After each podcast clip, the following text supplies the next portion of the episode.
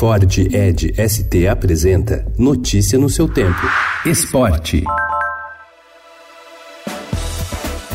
Novas plataformas digitais estão modificando a relação dos atletas com os clubes e patrocinadores ao permitir a publicação de perfis com vídeos e estatísticas. O atleta paralímpico Johnny Paiva, segundo lugar no ranking brasileiro de salto em altura e bastante conhecido no Ceará, é um bom exemplo. Para conseguir visibilidade nacional e atrair mais patrocinadores, ele se cadastrou em uma plataforma digital chamada Atletas Now, que conecta atletas, federações, patrocinadores e profissionais. Essa startup já ficou conhecida como LinkedIn dos esportes. Os bons resultados de Johnny levaram ao apoio da Faculdade Ateneu e de duas academias.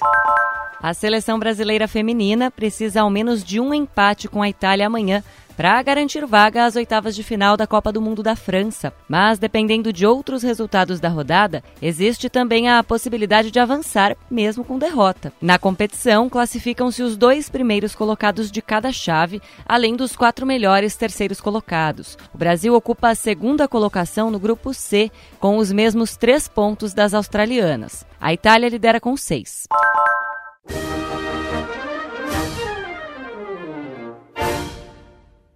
O Uruguai atropelou o Equador com uma vitória por 4 a 0 ontem no estádio do Mineirão, pela primeira rodada do Grupo C da Copa América. A seleção contou com a atuação inspirada de seu trio ofensivo. Lodeiro, Cavani e Soares marcaram um gol cada e garantiram a atuação de gala na estreia. O quarto veio com a ajuda do adversário. Mina marcou o gol contra. No Maracanã, o Catar buscou o empate com o Paraguai por 2 a 2 pela primeira rodada do Grupo B. O goleiro do Paraguai do Botafogo, Gatito Fernandes, foi um dos personagens da partida.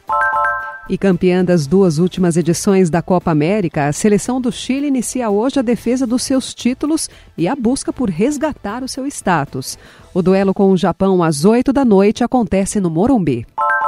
O jogo de amanhã entre Brasil e Venezuela, em Salvador, deve ser o primeiro da Copa América a ter o estádio lotado. No sistema de venda de ingressos para o torneio, não há mais entradas à venda para a partida. A expectativa é a Fonte Nova receber 45 mil torcedores e amenizar o problema vivido até agora na competição de pouca presença de público. Notícia no seu tempo. É um oferecimento de Ford Edge ST, o SUV que coloca performance na sua rotina até na hora de você se informar.